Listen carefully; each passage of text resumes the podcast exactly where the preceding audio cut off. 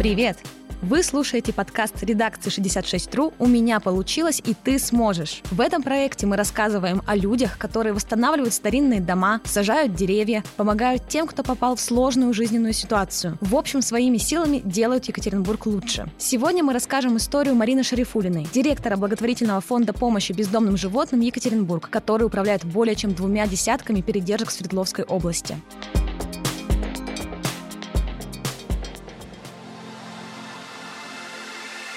Прежде всего, Марина отмечает, что работа в фонде – это не ее основная работа. Фонд не коммерческая организация, и у нас нет штата, никто ни за это не получает зарплату. Это на волонтерской основе. Да, я являюсь директором, но на благотворительной основе. У меня есть работа с 8 до 5. А наоборот, фонд занимает все оставшееся время, потому что когда я начинала, я не предполагала, это было 10 лет назад, что он займет все. То есть я начинала как обыкновенный помощник, потихоньку взяла одну собаку, вторую, потом потихоньку в это дело влилась. Я не стояла у истоков фонда. Он, значит, он в основном был в 2008 году. Основала его не я, а несколько человек, которые собрались, так сказать, решили, что нужно создать организацию. Понятно, что до этого помогали животным, просто нужна организация все равно. Вот я пришла позже, через, то есть если фонду в этом году 14 лет, я пришла 10 лет назад три года назад пришлось стать директором, потому что ушла Нина Григорьевна Тюлюкбаева, которая была очень много лет директором. Фонда ее не стало. Пришлось стать директором. Фонд управляет несколькими передержками, и Марина отмечает, что нельзя называть эти территории, эти пространства, где находятся животные, приютами. Просто потому, что понятие «приют» закреплено в законодательстве требует выполнения определенных норм. То есть, если мы будем называться приют, мы должны соответствовать каким-то определенным правилам, которые вот определено в законе. Только это количество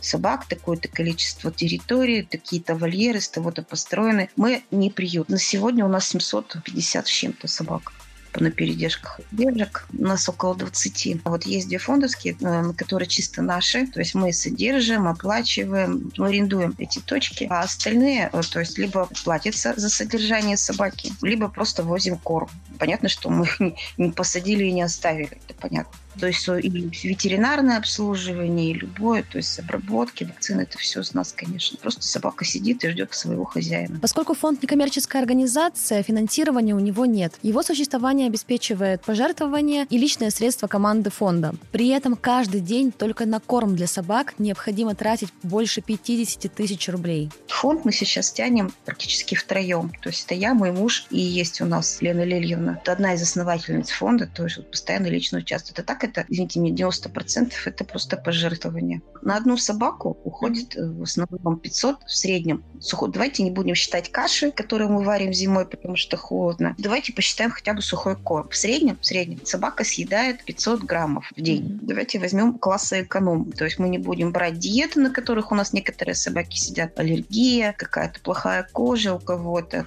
плохо ЖКТ. То есть это мы не считаем. Это очень дорогие диеты. У нас это единичные случаи, не все. Мы берем берем корм Биска, он стоит полторы тысячи, 10 килограммов. То есть в среднем у нас значит, нужно в день на одну собаку 75 рублей, чтобы накормить. 52 500 – это только на кормежку. Понятно, что мы это все не покупаем, не всегда. Вот мы устраиваем же сборы кормов раз в две недели. То есть люди привозят корм для кошек, собак, пеленки, ну, любую помощь, и мы развозим. То есть мы не весь корм покупаем, но большую часть, процентов 80 мы это все покупаем. Плюс нужна обработка от внешних и внутренних паразитов. То есть раз в полгода мы это делаем.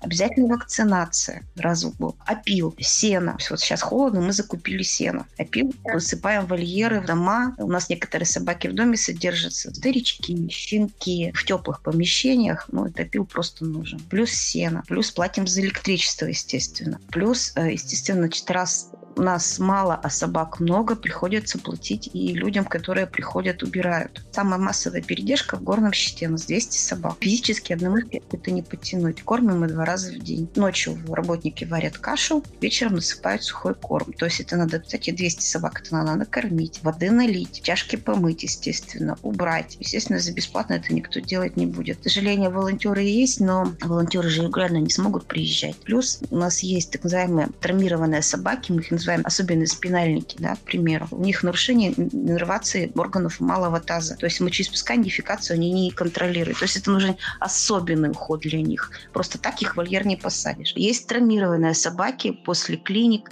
есть собаки, которые с травмами уже по жизни, за ними нужен другой уход да, там, например, трехлапые, слепые, они сидят как раз вот на таких платных передержках. Есть огромные расходы. На самом деле я вот удивляюсь, как мы до сих пор еще выживаем. Ну, понятно, да, сейчас у нас человек занимается и делаем, и в грантах мы постоянно что-то делаем, какие-то подаем, и письма пишем. Мы постоянно что-то просим, да, то есть мы не просто так сидим. Обращались, но, к сожалению, например, есть фонды, которые говорят четко, мы или предприятие, что мы помогаем, тут у нас вот только люди. Видите, почему-то культура помощи животным, к сожалению, у нас в стране не развита. Животным практически никто не помогает. У нас единственная организация, которая нам помогает, это Казанова. Ну, плюс еще физлицы, конечно. У постоянно травмированные животные, постоянно. К сожалению, когда я начинала 10 лет назад, столько жестокости, столько травмированных не было.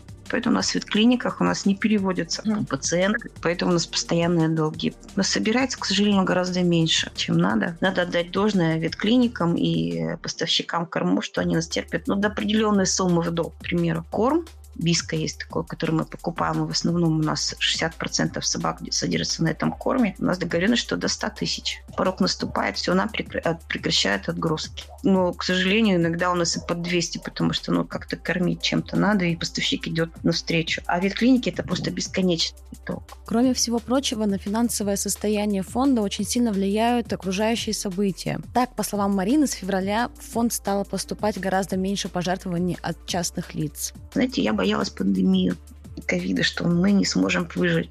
К счастью, наоборот, людям было делать нечего. У нас был всплеск прогулок, общение с животными. Нам поставили септик, нам провели водопровод, вырыли мы скважину. То есть, наоборот, у нас был всплеск помощи. Mm-hmm. К сожалению, с февраля этого года повлияло очень сильно. Во-первых, ну, не знаю, видимо, люди боятся или еще как-то. То есть у нас упал приход. Вот. И в связи с частичной мобилизацией участились звонки. И видно, что участились выброшенные собаки. И так-то их выкидывают постоянно. И они, я вообще не понимаю, как можно выкинуть собаку, как можно отдать. Не знаю, вот бывают, понятно, безвыходные ситуации, но все равно, ну, обратитесь, ну, потерпите, еще что-то. Каждый раз я всем говорю, звоните, попытаемся решить. Понятно, что мы говорим, что сразу мы не можем вот так вот раз по щелчку взять. Ага. То есть надо все равно, вопрос решается индивидуально. Директор фонда говорит о том, что многие передержки уже очень сильно переполнены. И в то же время большинство собак, которые попадают в эти передержки, остаются там доживать свою жизнь. За период с января по сентябрь удалось пристроить 12 собак. При этом поступило 20 новых. Вот как всегда, минус один, одну пристроишь, троих подберешь. Дворнягу не все готовы взять. Поэтому мы ведем очень жесткий отбор хозяев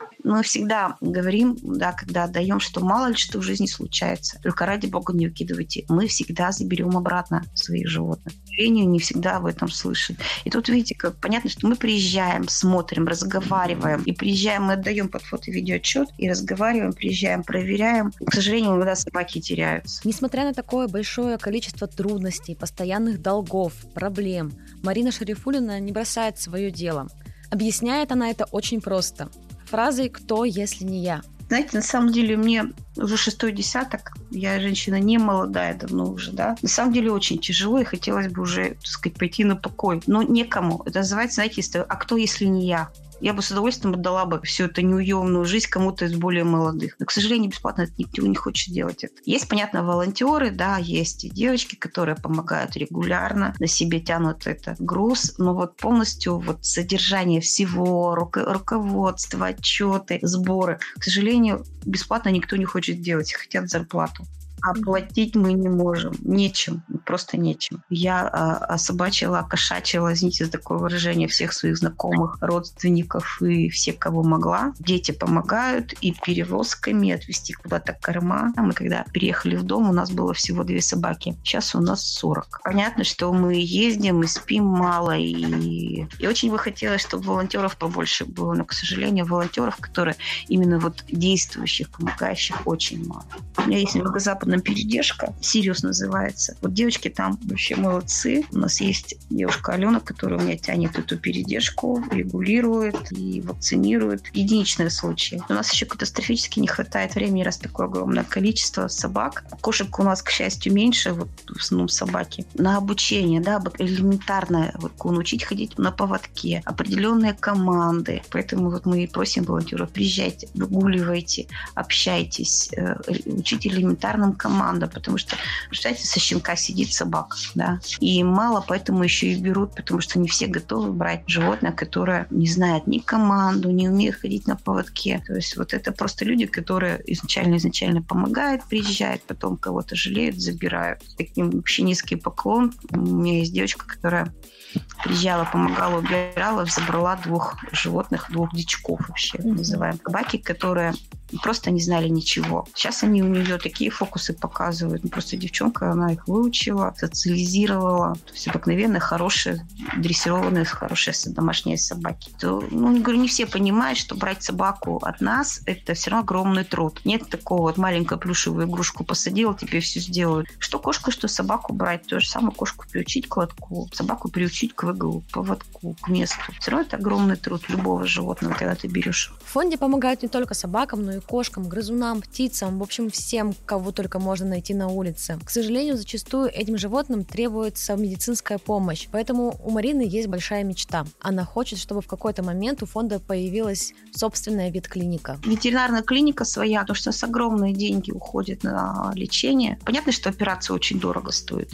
Вот, к сожалению, ветеринарные услуги не просто каких-то бешеных денег, гораздо больше, гораздо дороже, чем человеческие все услуги. Своя клиника, но ведь клинику содержать надо. И у нас огромные деньги уходят на стационар, содержание стационара. У нас нет своего стационара, выхаживать некому. Ну, некому. Поэтому хочется свою ветклинику. И какой-то, не знаю, вот даже чем понять, чтобы э, мы же не жили одним днем. Даже не знаю, что придумать. Вот сколько времени мы думаем, да, то есть вот так, чтобы как-то, чтобы содержание оправдывалось наше. Не знаю, какие-то, может, идеи еще всем спрашиваю, никто не может сказать. И видите, даже то же самое, что-то организовывать, нужны вливания. А у нас огромные расходы. То есть какой-то стартовый капитал нужен, то же самое, веткабинет открыть, да, нужен стартовый капитал. У нас его нет, потому что у нас огромнейшие расходы.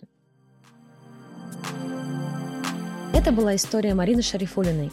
Если вы хотите узнать побольше про фонд помощи бездомным животным Екатеринбург или помочь ему, в описании вы найдете ссылку с публикацией об этом фонде. А через неделю вас будет ждать новый герой с новым проектом. Чтобы не пропустить следующие выпуски, подписывайтесь на этот подкаст на удобной вам аудиоплатформе. Услышимся совсем скоро. Пока!